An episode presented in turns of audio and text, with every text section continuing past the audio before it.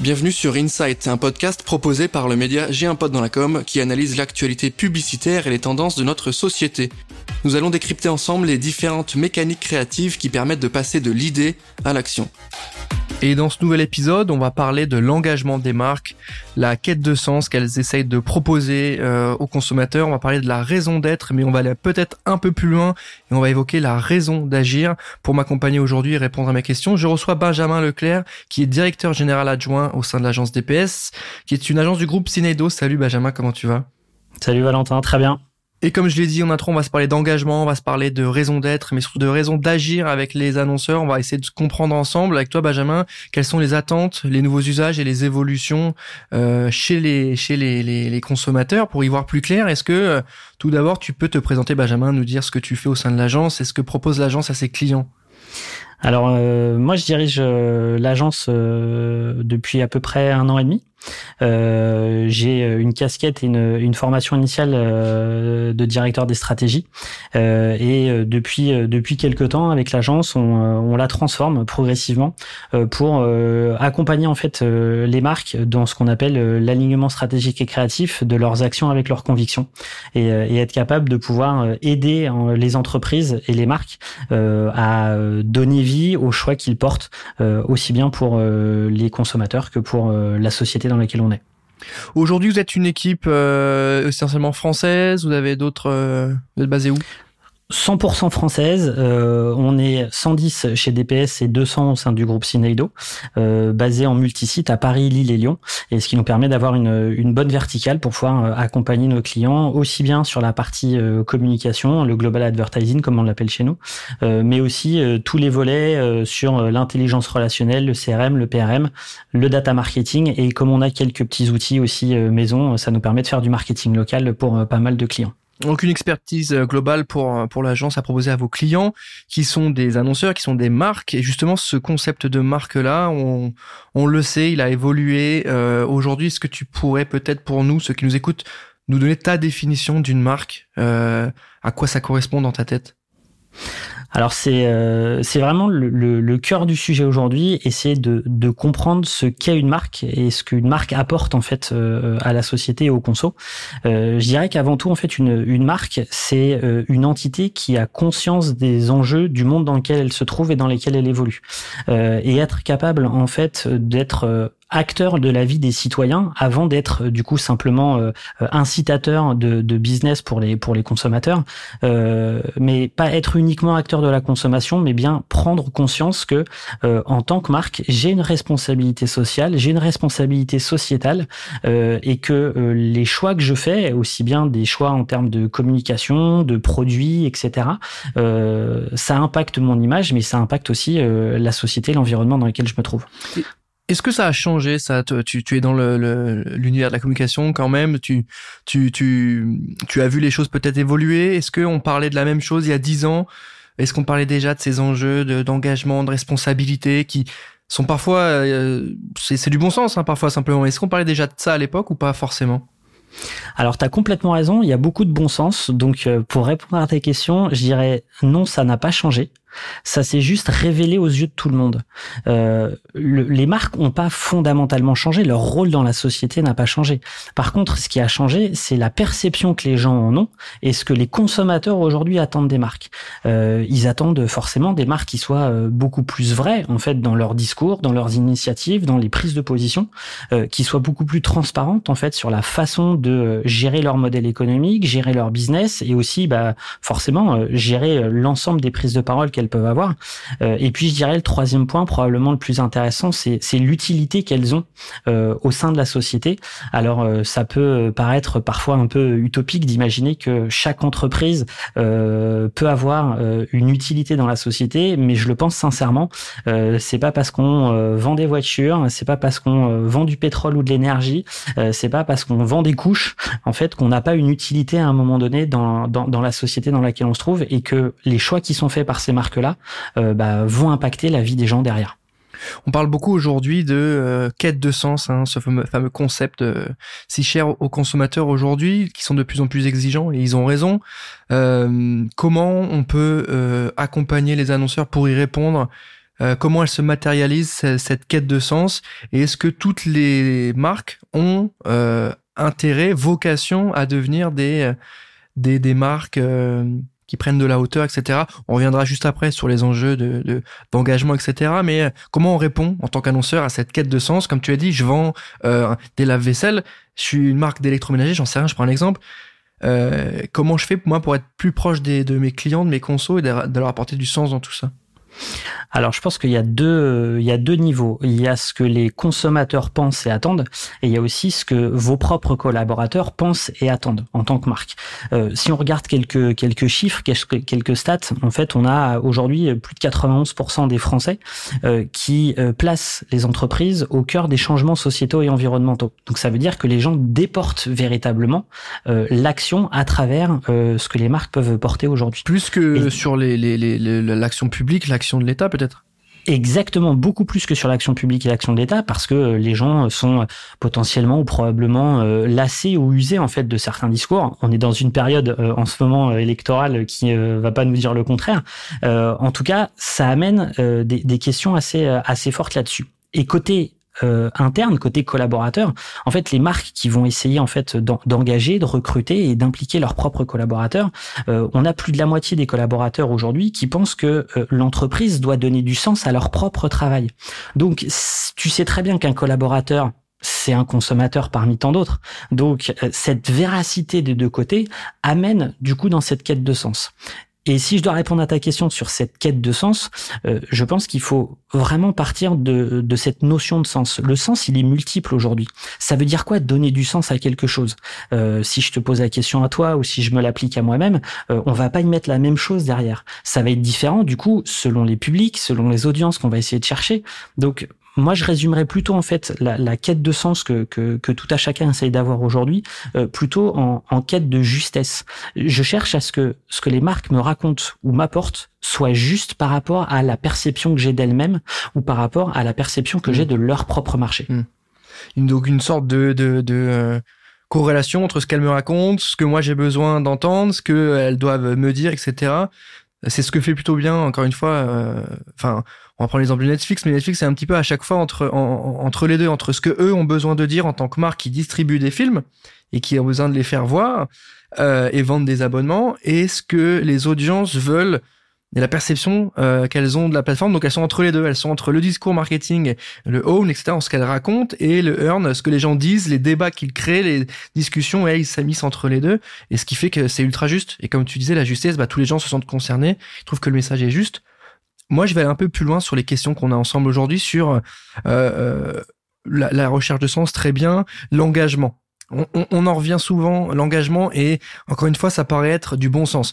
Engagement contre euh, les discriminations, engagement en faveur de l'écologie, engagement en faveur des gestes euh, responsables, etc. Euh, est-ce qu'une marque qui fait les choses bien et qui donne du sens, etc., donc qui a un discours marketing et qui est proche de ses collaborateurs, du coup, qui est juste, comme tu dis, devient de facto automatiquement une marque engagée? Ou est-ce que c'est un raccourci et que l'engagement, euh, il est plus haut, il est différent? Alors évidemment non.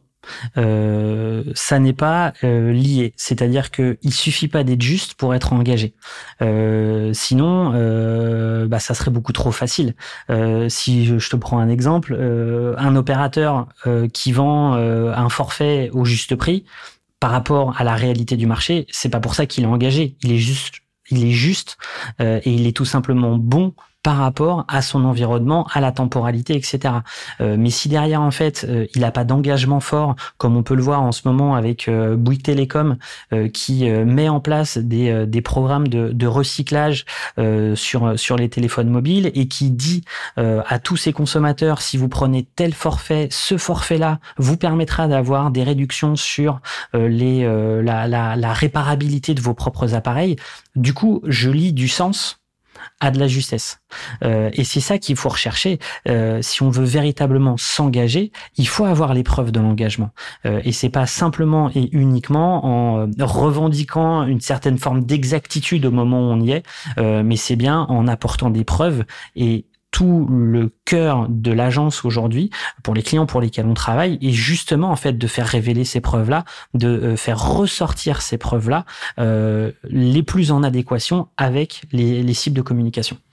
Et est-ce que justement il n'y a pas, il y a pas, euh, quand tu nous dis faire ressortir les preuves, est-ce que c'est pas risqué parfois de tomber dans une volonté de montrer qu'on est engagé un peu too much euh, on va parler de greenwashing, on va parler de, de, de social washing. Évidemment, je tire sur la ficelle hein, pour aller pour aller au bout, mais euh, montrer, donner des preuves, est-ce que c'est pas simplement euh, du show-off et de dire voilà regardez ce qu'on fait alors que derrière peut-être que la production est pas bonne, le produit est pas bon. Là on vient de voir, et on va pas citer de nom, mais les biscuits au chocolat. Euh, tu vois, est-ce que l'engagement, comment on arrive à, à, discerner un, un, engagement de qualité et un élément qui est uniquement marketing, sachant que quoi qu'il arrive, on se parle de marketing, mais enfin il est au service de la marque. Donc si la marque elle est bonne, elle vit bien dans un monde qui est bon et qui vit bien, qui arrête de c'est le but ultime. Mais du coup, comment on fait pour dissocier les mauvais coups qui sont juste des coups de com et les engagements, les prises de décision un peu plus sincères, même si, voilà, on sait que ça, il y a des, c'est dans le cœur du marketing quand même, ça qui sont un peu plus sincères. Alors je dirais qu'il y a euh, à peu près comme tout les bons chasseurs et les mauvais chasseurs. Euh, ce qu'il faut savoir, c'est euh, quel impact ce que la marque met en avant reçoit comme écho d'un point de vue de ses, de, ses consommateurs. Euh, tu le vois bien à partir du moment où tu as un écho plutôt positif qui semble cohérent par rapport à la réalité de, de, de la marque et à la réalité de son métier, euh, tu vas avoir bah, du coup des, des actions et des preuves qui vont être bien vues et bien perçues. Euh, quand la Maïf a décidé pendant le, le confinement en fait de réduire les, les frais d'assurance auto pour les personnes qui ne conduisaient plus pour des raisons évidentes de confinement, euh, c'est pas une, c'est pas un coup de communication, même si ça a un rebond sur la communication, mais c'est pas un coup de com, c'est avant tout en fait une décision d'entreprise, une entreprise qui avait posé une raison d'être, qui l'avait inscrite dans ses statuts et qui en fait souhaitait défendre en fait cette cette vision là. Euh, quand on regarde euh, aujourd'hui et qu'on questionne les euh, les dircom, euh, il y en a les deux tiers aujourd'hui qui disent que euh, les entreprises se doteront tous d'une raison d'être à moyen terme pour justement en fait créer cette dynamique là et faire en sorte que les marques se révèlent pour ce qu'elles apportent euh, au niveau de la société. Donc je dirais que la raison d'être ça donne un tempo, ça donne un rythme, c'est absolument pas une finalité en soi, c'est un travail qui est hyper exigeant, hyper engageant, mais que le, le nerf de la guerre restera bien en fait les preuves qui sont amenées. Donc la raison d'agir, comme tu appelles ça? Exactement, c'est ce qu'on c'est ce qu'on appelle chez nous de la raison d'être à la raison d'agir. C'est qu'on a véritablement envie non pas juste de revendiquer une raison d'être qui est, euh, je dirais, euh, dans un cadre potentiellement assez euh, réglementaire et réglementé, mais quelle est ta raison d'agir et qu'est-ce qui pousse les consommateurs à agir en ta faveur plutôt qu'un autre? Et comment on passe justement de cette raison d'être à cette raison d'agir concrètement, des choses vraiment applicables, concrètes pour ceux qui nous écoutent La raison d'être, on le voit, on en a parlé aussi sur Gimpod, beaucoup, c'était un peu la... C'était la mode, je veux dire, c'était la mode pendant la dernière année, tout le monde en a parlé, tout le monde s'est reposé les questions. Et après, il y a eu, comme d'hab, un euh, too much, un surplus de raison d'être, raison d'être. Et du coup, on s'est commencé, on a commencé à se poser la question, mais attends, euh, est-ce que toutes les marques ont eu besoin d'une raison d'être, etc. Donc, toi, t'en penses quoi? Euh, Si oui, à quel niveau? Et une fois qu'on a ça, comment on, on, passe le next step et quels sont les, les leviers? Alors je, je, comparerais effectivement cette cette frénésie de raison d'être euh, à la même frénésie qu'il y a eu pour le digital à un moment donné. C'est que on vit exactement le même bouleversement. On vivait un bouleversement technologique, on vit maintenant un bouleversement philosophique, euh, et euh, plus personne ne se pose la question de euh, est-ce que le digital doit faire partie de mon mix de com. Demain, on aimerait qu'il ne se pose plus la question au niveau des marques de est-ce que je dois avoir une raison d'être ou pas. Euh, le, moment où on aura, je pense, collectivement gagné, que ce soit les agences, les annonceurs, mais aussi les consommateurs, euh, c'est quand il y aura plus de direction RSE au sein des entreprises. Euh, pourquoi euh, isoler la direction RSE d'une direction de la communication? Euh, Ça fait partie en fait de l'ADN même d'une entreprise. Donc, euh, bah, ce qui est vrai aujourd'hui sur un instant T et un temps de communication où il y a un effort à faire au sein de toutes les entreprises pour mettre en mouvement ces raisons d'être, euh, j'espère sincèrement que demain on n'aura plus à le faire et on observe en fait chez chez certains des, des, des visions extrêmement intéressantes sur l'expression de cette raison d'être. J'en ai trois qui me viennent en tête. la première, c'est Danone. leur raison d'être, c'est apporter la santé par l'alimentation au plus grand nombre. Qu'est-ce qu'on peut espérer de mieux ou de plus intéressant quand je suis une société de cette taille-là, d'essayer justement de m'ouvrir sur de la santé par l'alimentation. Ça ne veut pas dire qu'ils vont devenir euh, des, des, pros de la santé et du médical, mais ça veut dire qu'en fait, ils ont conscience euh, et l'intime conviction que la qualité des produits sera forcément au cœur de l'évolution de consommation. Et d'ailleurs, on le voit bien avec les consommations plus bio, plus locales, etc. Euh, une deuxième que j'aime beaucoup, et pour le coup qui est, qui est un client de l'agence, c'est, Kiabi, euh, offrir au monde du bonheur à porter. C'est simple, c'est léger, c'est extrêmement concis et on y voit quand même une, une forme d'ouverture sur quelque chose que chacun recherche aujourd'hui. Le bonheur, euh, il est propre à chacun mais il est aussi particulièrement intéressant quand on parle de euh, consommation ou de, ou de fast shopping euh, face à des marques comme Kaby qui justement luttent contre ça, luttent contre euh, des, des, des mauvaises exploitations ou utilisations des matières premières. Donc c'est des choses qui sont assez intéressantes. Et puis la dernière que je trouve euh, particulièrement inspirante, euh, c'est celle de Aigle qui va vraiment jusqu'au bout de l'exercice et qui dit permettre à chacun de vivre pleinement des expériences sans laisser d'autres empreintes que celles de ses pas. Et je trouve que c'est particulièrement fort quand on arrive à, à ces niveaux d'expression de raison d'être qui pourrait tout à fait en fait euh, être vécu à un moment donné comme des signatures de marque si on essayait d'avoir un, un, abstract quelque chose d'extrêmement concentré aigle demain euh, pourrait signer euh, ne laisser d'autres empreintes que celle de ses pas et en fait quand vous avez une marque iconique comme ça qui a traversé euh, des, décennies et eh ben c'est des marques qui nous projettent en fait dans un avenir qui à mon avis est quand même plus vertueux que celui qu'on a aujourd'hui ah non mais c'est des très bons exemples. Et oui c'est je me faisais la réflexion quand tu le disais j'ai l'impression d'entendre des, accroches tu vois des, signatures que tu vois en bas d'une affiche ou d'une campagne tu vois euh, hyper intéressant euh, surtout la partie euh, aigle parce qu'on les connaît bien euh, on a vu passer leurs op régulièrement etc évidemment ceux qui nous écoutent aujourd'hui allez regarder ce qu'ils ont fait. À chaque fois c'est des op hyper malines hyper engagés hyper utiles.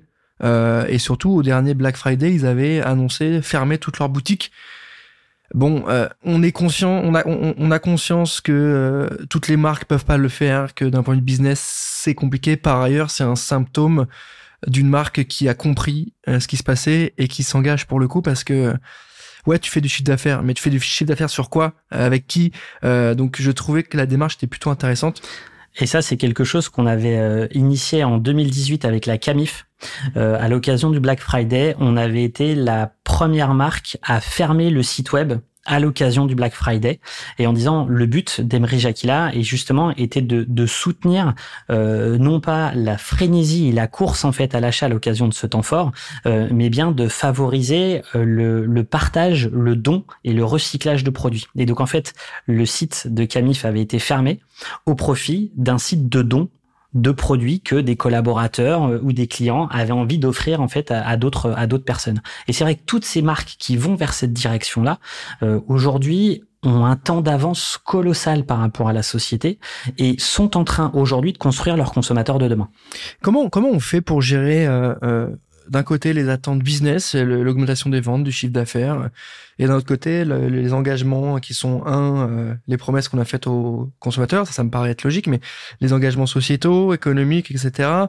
Euh, concrètement, comment on allie les deux? Moi, j'ai une question très bête. Hein. Je, je, suis un homme simple. Est-ce qu'on peut associer, pour ceux qui nous écoutent, hein, évidemment, est-ce qu'on peut associer euh, le business à l'engagement, à, à, aux actions responsables? Toi et moi, on sait que oui, mais comment on le démontre, comment on l'explique euh, alors, si on pouvait l'expliquer simplement, je pense que toutes les entreprises sauteraient sur la formule magique. J'ai pas de formule magique. J'ai beau essayer de la décortiquer à peu près tous les jours, il n'y a pas de formule magique. Les, je peux simplement avoir quelques points d'éclairage par rapport à, ce que je vois au quotidien. Euh, ce que je perçois, c'est que soit on s'adresse à des marques qui sont nées aujourd'hui et qui ont du coup pleinement conscience de ce qui se passe. Euh, quand tu parles d'un nous anti-gaspi, quand tu parles des, euh, des marques qui euh, du coup viennent porter en fait une, façon de consommer, des Luco et autres sur l'assurance, c'est des gens qui sont nés de, de cet environnement-là. après, tu vas avoir des marques qui sont plutôt portées par leurs produits. Quand tu parles d'un Veja, par exemple, ou d'un Patagonia ou d'un Picture, voilà, c'est des gens qui, qui participent, mais par leurs produits. Donc, ils n'ont pas essayé de, de, de recréer quelque chose. Ils ont juste à bien valoriser ce qu'ils font de bien. Euh, et puis après, je dirais, il y, a des, y a des entreprises historiques qui tentent de se créer un vernis. Donc, euh, soit c'est un vernis qui craque à la première remarque, euh, soit c'est un vernis qui en fait vient véritablement infuser la marque dans la durée qui vient remplacer certains fondamentaux et, c'est ce qu'on fait nous avec euh, avec Decathlon par exemple en fait on vient travailler sur des sujets de fond euh, qui permettent en fait de pouvoir euh, repenser la fidélité aujourd'hui de pouvoir repenser la façon de parler de la fidélité. Est-ce que vraiment un consommateur demain ne cherche qu'à collecter des points plus il dépense? C'est plus vrai donc même la fidélité, les programmes de fidélité en fait s'envoient complètement mmh. renouvelés. Comment on, on, va arriver à la fin, mais comment on accompagne ses clients? Tu l'as dit, euh, il y a beaucoup de pédagogie. J'imagine que les, les, les, collaborateurs de l'agence doivent être aussi, eux, euh, je dirais pas formés, mais sensibilisés, leur donner d'autres choses à lire, d'autres choses à découvrir. Comment on, déjà on, on a une équipe de choc là-dessus, et ensuite comment on fait infuser ça auprès de ses clients et leur expliquer, bon, va peut-être falloir faire autrement, euh, va falloir, mais attendez, on fait comme ça depuis 20 ans. Oui, mais euh, faudrait bien qu'on fasse un peu évoluer aussi, sans non plus euh, manquer d'humilité, tu vois comment euh, comment gérer ça c'est effectivement un vrai challenge. Alors au niveau de l'interne, nous on a créé euh, un, un, mouvement qui s'appelle DPS Impact, dans lequel en fait on a fédéré des collaborateurs volontaires sur différents pôles, un pôle sociétal, un pôle humain et un pôle environnemental, qui en fait portent des projets au sein de l'agence et qui les portent pour l'ensemble des collaborateurs. Et donc, ça va être avec euh, du soutien des associations, des challenges d'énergie, etc. Bref, il y a, y a, tout un tas de choses qui se mettent en émulation. Euh, ces euh, pôles-là, en fait, nous permettent nous-mêmes, puisqu'on parle de, de, de, la preuve par l'exemple, de pouvoir nous-mêmes nous reposer sur notre raison d'être en tant qu'agence. Euh, et c'est quelque chose qu'on est en train de travailler, qui va nous permettre de modifier les statuts euh, d'ici quelques d'ici quelques semaines. on est Bicorp Pending avec du coup une labellisation qui devrait avoir euh, au mois de juin. Donc ça, je dirais que c'est pour les aspects un peu, au final, euh, marketing communicant aussi qu'on essaye de s'appliquer. Et puis il y a tout ce qu'on va pouvoir faire en fait pour nos clients. Et encore une fois, la preuve par l'exemple. Comment peut-on être une agence qui revendique le fait de maîtriser cette raison d'être et cette raison d'agir quand t'as pas le début de la queue d'un client en fait.